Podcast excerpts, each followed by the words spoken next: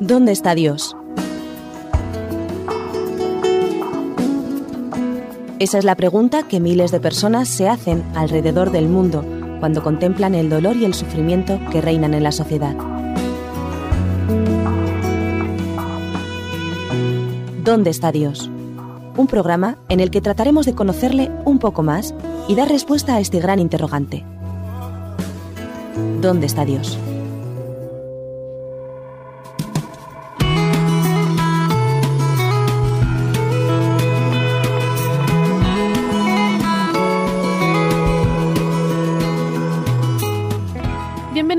Más al programa ¿Dónde está Dios? Espero que hayan tenido una buena estancia, estén bien en sus casas, saludables y dispuestos a escucharnos. Bienvenido también nuestro invitado de hoy, Luis Carlos Rueda. Bienvenido.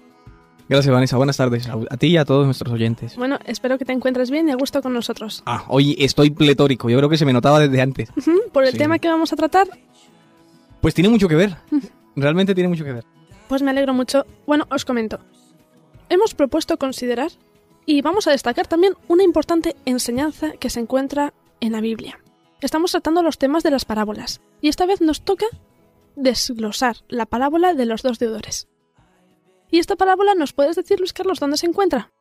Sí, eh, la podéis encontrar en San Mateo, en el capítulo 18, los versículos eh, desde el 21 hasta el 35. Es curioso porque nos aparece dentro de un contexto muy peculiar. El tema anterior justo es un tema sobre el perdón, Sí. Y bueno, ¿puedes poner un poquito así flores alrededor para saber bien de qué estamos hablando? Bueno, estaba Jesús, estaba reunido con sus discípulos, estaban hablando acerca de lo que es el perdón, ¿no? ¿Cuántas veces debo perdonar a mi hermano? ¿Cuántas veces creemos que debemos perdonar al hermano? Y en el contexto judío se entendía que siete veces era suficiente, ¿no? Perdonar al hermano siete veces era, Solo era siete veces. muchísimo, ya ah, era, mucho era- para era- ellos. Era bastante ya Mm. perdonarle siete veces. Bueno, tú misma y a nuestros oyentes, cualquiera de las personas que nos está oyendo puede evaluar un poco ello. ¿Hasta dónde perdonaría una falta? ¿Hasta cuántas veces perdonaría una falta, no? A su hermano. Y ellos consideraban, bueno, en ese momento Pedro estaba considerando que decir siete veces era ya una exageración y era ser demasiado bueno. Demasiado bueno, ¿no? Pero cuando Jesucristo le presenta la, la máxima siguiente, pues descoloca un poco el pensamiento de ese momento, el contemporáneo. Es hasta 70 veces 7. O sea, estamos en un contexto en donde se presenta la parábola, el momento en el que se presenta la parábola de los dos deudores, estamos en un contexto de una conversación acerca del perdón. Y Jesús resalta el perdón a los demás, el perdón Sí. al prójimo. En esa exageración tal vez para ellos, ¿no? Pero eh, la realidad lo que él pedía era un perdón absoluto. Y dentro de ese contexto, como decimos, empieza a contar la parábola de los dos deudores, que también he escuchado, por otros lados, otras versiones bíblicas, un título tal como La parábola del funcionario que no quiso perdonar. Sí, la parábola del funcionario que no quiso perdonar lo titula otra versión. En mi versión se titula Los dos deudores y el perdón. Si me permites, voy a dar una lectura Por supuesto. somera y, y más o menos nos, nos informamos del texto. Entonces se le acercó Pedro y le preguntó, Señor, ¿cuántas veces perdonaré a mi hermano que pegue contra mí? ¿Hasta siete? Respondió Jesús, No te digo hasta siete, sino hasta setenta veces siete.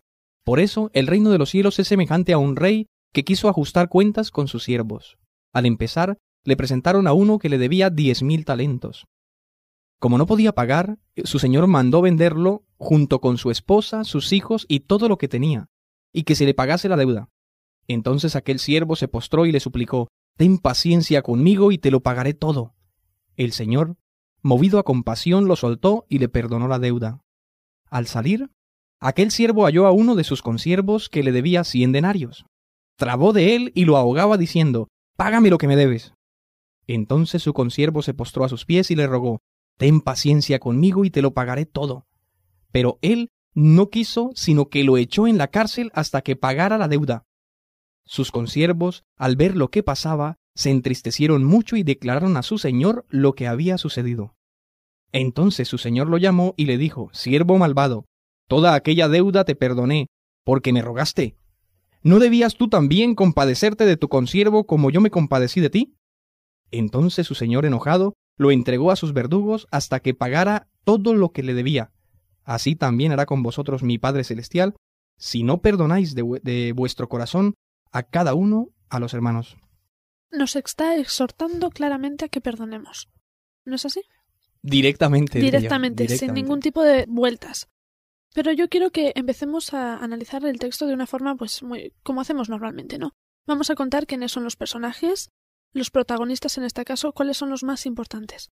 Los más importantes tenemos a los dos consiervos y al Señor, Como leíamos antes, un funcionario. un funcionario. También se le puede, y quizá hoy en día se entiende mejor esta palabra. Sí, directamente. Tenemos al funcionario y dos trabajadores, digámoslo de este modo también. También es un buen punto de vista. Y mm, vamos a quedarnos primero con el rey. Vamos a analizar un poquito el rey y el primer siervo. ¿Quién representa a cada uno de ellos? Jesús mismo hace la aclaración de a quién representa, ¿no? Dice que así mismo hará mi Padre Celestial, hablando de la actitud que tuvo el rey. O sea que directamente por palabras de Jesús y por el texto mismo nos damos cuenta que al Señor o al funcionario eh, representa a Jesús. El funcionario representa a Jesús. Bien. Y el, el consiervo o el siervo eh, representa a, bueno, a cualquier persona, a nosotros mismos, Está la cosa entre Dios y el hombre. directamente. Ahí se queda. Por eso nos decía que nos exhorta directamente a nosotros. Sí. Vamos a ver por qué describe Jesús de una forma tan severa la conducta de este rey. En primera instancia no es tan severa.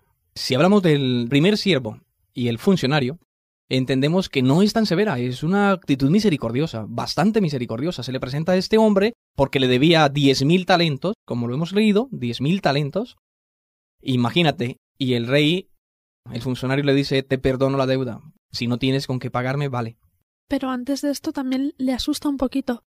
Le asusta en el sentido de, bueno, tanto debes, vas a pagar tanto. Quizá no deberle dinero, no devolvérselo, pero si no con su familia o con... Le asusta un poco antes de realmente perdonarle. Yo pienso que realmente no es que le asuste, sino que él lo presenta delante de la realidad que tiene. Bien, esto es una esto es una clarificación sobre las consecuencias directas del pecado. ¿Qué pasa? Nosotros como seres humanos hemos pecado, hemos caído en pecado. Y el pecado, dice Romanos, es la paga del pecado es la muerte. O sea, no nos está asustando, nos está diciendo, en consecuencia de tu deuda con el pecado, lo que tienes delante de ti es la muerte. Ajá, así que es tan importante realmente lo que debía. Bueno, en el texto Sí. nos habla de 10.000 talentos. ¿Y esa cifra a cuánto equivale hoy en día? Así podremos entender muchísimo mejor quizá cuál es nuestra deuda, ¿no? Sí. Aun cuando se, como digo, se simbolice con esta cifra, todavía la realidad nuestra humana es, es- se supera, o sea, va mucho más allá. Pero este ejemplo realmente clarifica la incapacidad del ser humano para pagar su deuda con el Señor Jesucristo. Digámoslo así en la parábola con el funcionario, ¿no? Imagínate, 10.000 talentos es la deuda que tiene el primer deudor. Bien, cada talento pesa 21,5 kilogramos. Eso daría un total de 216.000 kilogramos. De plata. De plata. 216 mil kilogramos de plata. Y el precio que te voy a dar hoy ya quisiera yo ganármelo, aunque fuese en el trabajo de toda mi vida. Pero el valor al que asciende en euros actualmente esto serían 100 millones de euros. 100 Millones, Millones de euros. de euros. Imagínate, mira, si tenemos una deuda tal, una hipoteca tal, que hoy a, propósito están por las nubes, si tuviésemos una deuda semejante, necesitaríamos de 5.000 años cobrando 20.000 euros al año para poder pagar toda la deuda. Esta es la comparación de la deuda que nosotros tenemos por el pecado. Es una comparación y pobre, digo yo, porque ahí se nos habla de que le venderían como esclavo eh, lo que sería la costumbre de la época, era que si tenías una deuda con alguien eras vendido como esclavo o trabajabas hasta pagar la deuda, ¿no? Pues imagínate, esto era para no salir en la vida de esclavo, ni él, ni su familia, ni sus hijos, ni nadie, pero la paga del pecado real absoluta es la muerte. Así que volviendo un poquito más atrás, estamos viendo que realmente es una actitud misericordiosa y que en absoluto le está asustando, le está mostrando una realidad. Sí, le está mostrando la realidad, su condición real. Tú no tienes con qué pagar, pues ahora la situación es esta. Y actualmente a nuestros oyentes que nos están escuchando, ¿cuál es nuestra situación? ¿Qué les podemos decir? Lo decía antes. Mm, Romanos 6:23 dice que la paga del pecado es la muerte. Pero el don, el regalo del cielo para que podamos pagar esa deuda, el regalo del cielo es Cristo Jesús. Cristo Jesús paga la deuda o ha pagado la deuda. Para todo aquel que acepta el pago de la deuda, pues se hace acreedor ya a un, digamos, a un paz y salvo con el funcionario, con, con el Señor. Entonces vemos una actitud totalmente de misericordia. Y al fin y al cabo, pues según nuestro punto de vista, no se estaría haciendo justicia. Según nuestro punto de vista, insisto. Porque ahí viene la segunda parte de la parábola. Y vemos como hay dos siervos al que le han perdonado la deuda y un consiervo suyo, Sí. y vemos una actitud totalmente opuesta. Muy bien, en la primera parte, la relación del, del ser humano o de los siervos con su Señor representa la verticalidad de la, de la justicia, ¿no? La verticalidad mi relación directa con Dios, la relación hombre-Dios en su situación de pecado. Bien, pero luego se nos presenta una, una visión horizontal de la justicia, el concepto humano de justicia. El hombre con el hombre. Y ahora tenemos a los dos hombres que se encuentran, ¿no? El siervo saliendo después de haber sido perdonado, de habérsele perdonado la deuda porque pidió misericordia, clamó por misericordia, se le ha perdonado, sale a la calle y se encuentra con un consiervo, un compañero suyo, y este compañero suyo le, eh, él le debía veinte mil veces menos. Bueno, vamos a entrar en estas cifras en la segunda parte de la parábola después de escuchar un poquito de música.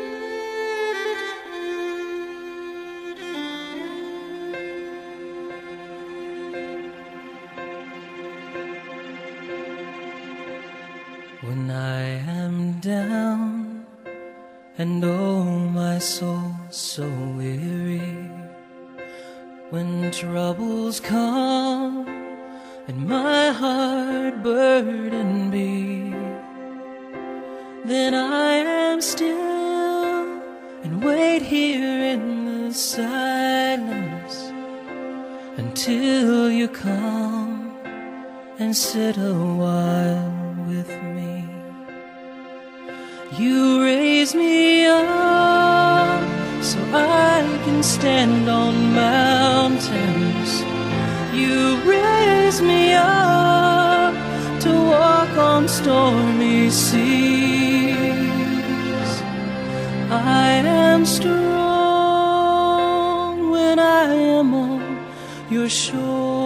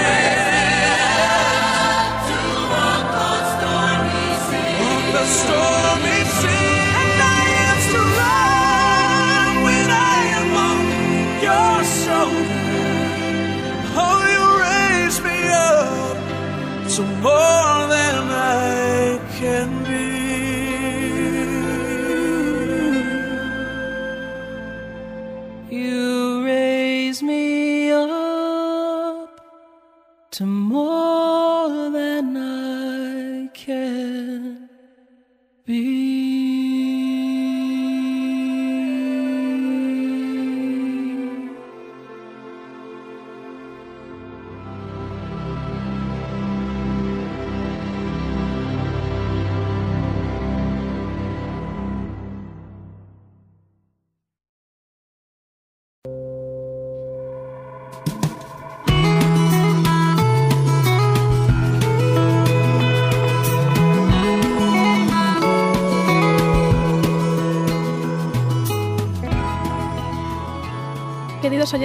aquí. Espero que se hayan relajado. Quizá, bueno, espero que les haya gustado la música que les hemos puesto.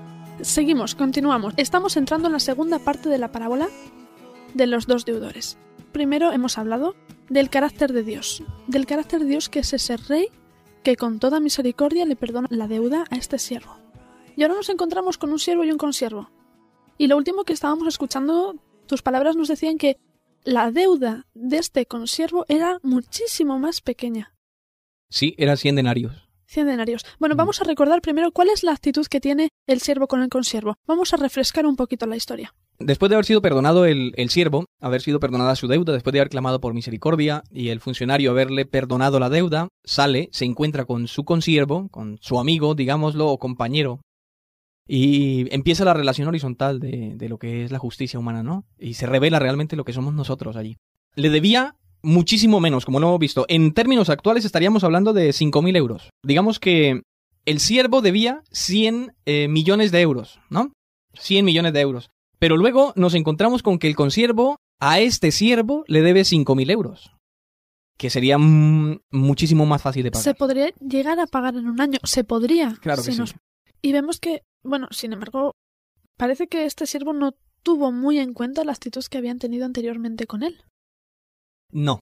Reclamó airadamente, reclamó, dice el texto, ahogándole, presionándole, sofocándole encima de él, pidiéndole, oye, págame lo que me debes. Fue a, a cobrar el dinero como sea, ¿no? Esta sí que fue una actitud totalmente severa, sin Sí. ningún tipo de razonamiento, ¿no? Viendo la parte primera de la historia. No había amor en, en ninguna de, la- de las manifestaciones eh, verbales del siervo ni en las actitudes que tomó para con su consiervo. No, no las había. Dice que le metió a la cárcel hasta que pagara lo último. Le hizo castigar, o sea, tenía que pagar como fuese. Entonces es un poco contradictorio, porque no es lógico, pero es la actitud que tenemos entre nosotros hoy en día. Yo creo que la parábola, mira, clarifica bastante, es como una lupa aplicada a la frase del Padre Nuestro que dice perdónanos como nosotros eh, perdonamos, ¿no? Creo que la parábola arroja bastante luz sobre esta frase, es como una ampliación de la frase misma porque está mostrando ese equilibrio para bien o para mal. El siervo fue perdonado, salió y no perdonó. La actitud que tal vez eh, muchas veces tenemos, o que muchas veces tenemos, sí, sí, sí. Queremos que se nos perdone, clamamos por perdón, nos arrodillamos a pedir perdón y sin embargo muchas veces no tenemos actitud eh, de perdonadores delante de nuestra de nuestro prójimo. Sí, delante de nuestro prójimo. Y se manifiesta en muchísimos aspectos. Tú sales a la calle, te encuentras con alguien que te dice algo, un compañero que de repente tiene un mal día y te responde mal, tu misma pareja, cualquier situación que puede ser para ti en un momento dado hiriente, y tal vez no se manifiesta la misericordia y el perdón como, bueno, nos viene manifestada de parte del funcionario para con el hombre que le debía tanto dinero, ¿no?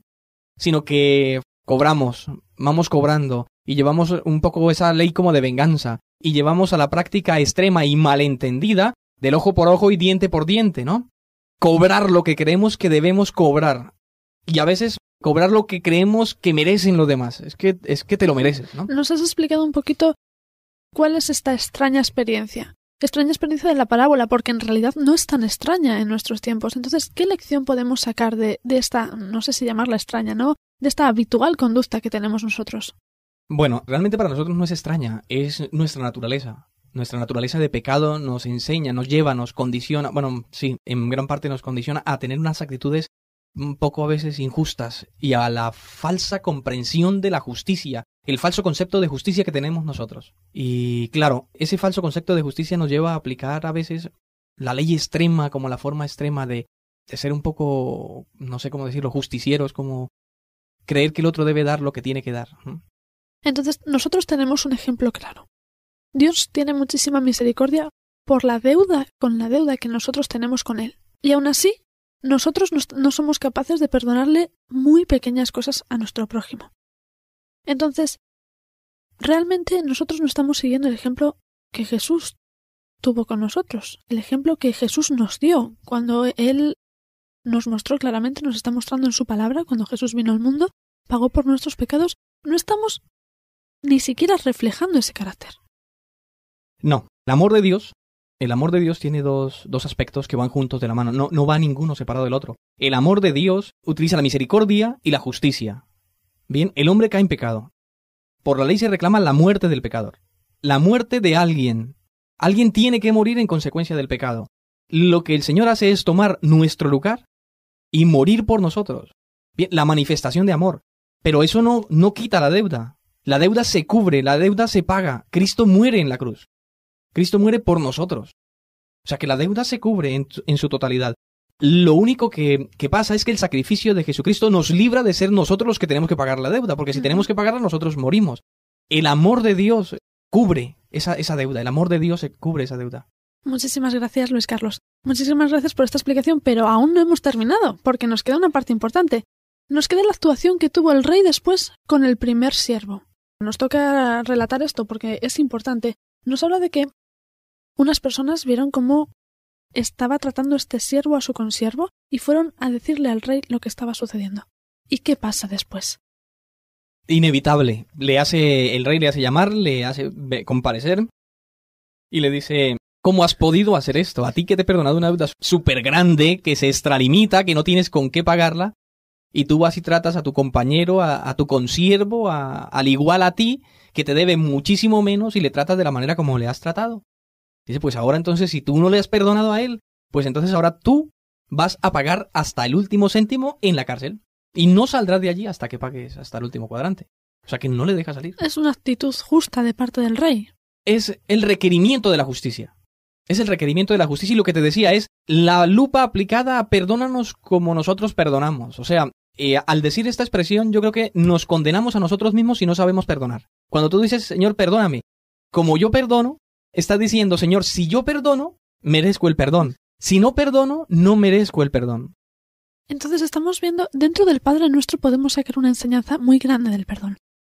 Pero Jesús nos está hablando en sus parábolas de una forma sencilla, sí. que nos puede llegar y que nosotros vemos que también la vivimos. Entonces, viendo de una enseñanza tan sencilla, estamos llegando a profundidades que ni siquiera nos podríamos imaginar. Y llegando al final, al final hemos hablado del perdón, lo importante que es, y sabemos esta quizá puede ser la enseñanza fundamental. Pero ¿nos puedes ampliar un poquito más? ¿Cuál sería la enseñanza fundamental de esta parábola? Claro que es el perdón, pero quiero que nos amplíes un poquito la visión. Bueno, eh, yo creo que podríamos extraer de cantidad de lecciones, de cada cosa, de cada circunstancia, podríamos extraer lecciones, incluso de cada palabra, si fuéramos más detalladamente. Pero mira, creo que hay una o dos o tres tal vez lecciones así muy, muy, muy directas, grandes, fundamentales a tener en cuenta. La primera, como bien has dicho, es el perdón. El Señor está aclarando lo que es el, perdón directamente, ¿no? ¿Cómo se debe perdonar al hermano? ¿Cómo se debe perdonar al hermano? Eso en primer lugar. Bien. En segundo lugar, el último versículo, el versículo 35 dice, Así también hará con vosotros mi Padre Celestial, si no perdonáis de vuestro corazón cada uno a su hermano. Así también hará mi Padre Celestial. Entonces vemos también que hay una siguiente lección, que es la justicia satisfecha, la justicia que debe ser cumplida, la deuda debe ser pagada. Si tú no aceptas el perdón de Dios, que se manifiesta o se hace más, digamos, más público cuando perdonas a tus hermanos, la actitud de haber sido perdonado, el agradecimiento del perdón que recibo de Dios se manifiesta cuando veo que, cuando perdono a mi hermano, cuando estoy abierto a perdonar a los demás, ¿verdad? Eh, pues si no se manifiesta esa actitud de perdón, si no he aceptado el perdón de Dios y no lo manifiesto con mi hermano, pues yo no recibo el perdón. Yo no recibo el perdón. Y la justicia debe ser, debe ser satisfecha. O sea que eh, mis pecados tampoco han sido perdonados. Yo no habré sido perdonado. Estamos hablando del carácter de Dios. Dios es amor. Sí. Pero tiene dos vertientes, justicia y Y misericordia. misericordia. Pueden sonar muy diferentes, pero a la vez están unidas, unidas con el amor. Y nosotros estamos viendo que esas dos vertientes también deberían, quizá deberíamos reflejarlas nosotros. Deberíamos reflejar ese amor de Dios, deberíamos reflejar también esa misericordia, perdonando a los demás y también por eso, por tanto, nos están perdonando a nosotros. Y esta aplicación quizás es más personal, y me gustaría que le dijeses a nuestros radioyentes, de corazón, un pequeño consejo para ellos, para nosotros, a todos nos sirve. En relación con el contenido esencial de esta parábola, y nos expliques qué podemos hacer ahora, porque nos encontramos en una situación de deuda. ¿Qué podemos hacer? Está respondido directamente en la escritura, aunque no tenga todos los textos, pero Jesucristo dice, el que a mí viene no le echo fuera. El Señor tiene sus brazos abiertos, dispuesto a perdonar. Y todo aquel que se acerca al Señor confiadamente eh, recibe el perdón. Primera de Juan 2.1 dice, hijitos míos, estas cosas os escribo para que no pequéis, pero si pecareis, abogado tenemos para con el Padre a Jesucristo el justo. Nosotros nos podemos acercar a Jesucristo, podemos eh, de rodillas eh, a nuestros oyentes que se encuentran sentados eh, en el coche, eh, mientras estáis comiendo, cuando vais de camino, podéis elevar una oración al cielo. Entonces, reflexionar sobre lo que, lo que estáis haciendo, lo que habéis hecho, que sentís que necesitáis cubrir la deuda y pedir perdón a Dios por vuestro pecado. E inmediatamente reflejar ese mismo amor, esa misma misericordia, esa disposición de perdón para con todos los que nos rodean. Es una terapia realmente psicológica que relaja y que nos ayuda, aparte de dormir tranquilos, porque tener la conciencia tranquila nos ayuda a dormir realmente tranquilos, también nos abre el camino de la salvación, del perdón de nuestra, de nuestra deuda y de la vida eterna. A tener una paz, a tener Sí. paz, no solo con nosotros mismos, sino con los demás. Muchísimas gracias, Luis Carlos. Nos has traído un mensaje, bueno, gracias a Dios, gracias a la Biblia, nos has traído, nos has mostrado un mensaje realmente, uff, que nos deja con una relajación increíble. Muchas gracias por abrirnos la Biblia y poder ver el punto de vista, ¿no? Lo- más importante referente al perdón, referente a esta parábola. Y vemos que de cada parábola podemos sacar enseñanzas realmente increíbles. Realmente la escritura está abierta para todo aquel que quiere comprender. El Señor tiene un mensaje.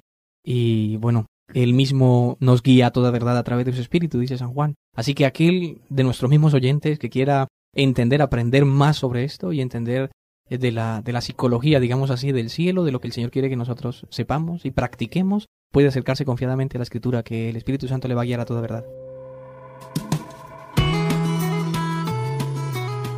puede acercarse muy bien confiadamente a la escritura y también confiadamente a nosotros. Y para esto cualquier duda que tengan, cualquier tema bíblico, pues pueden escribirnos a info@radioadventista.com. Con mucho gusto les vamos a atender y con mucho gusto les vamos a responder. Y esperamos tener de nuevo a Luis Carlos para que pueda abrirnos de nuevo la Biblia y mostrarnos las verdades que tiene Dios para Gracias, nosotros. Vanessa. Muchas gracias. Hasta pronto.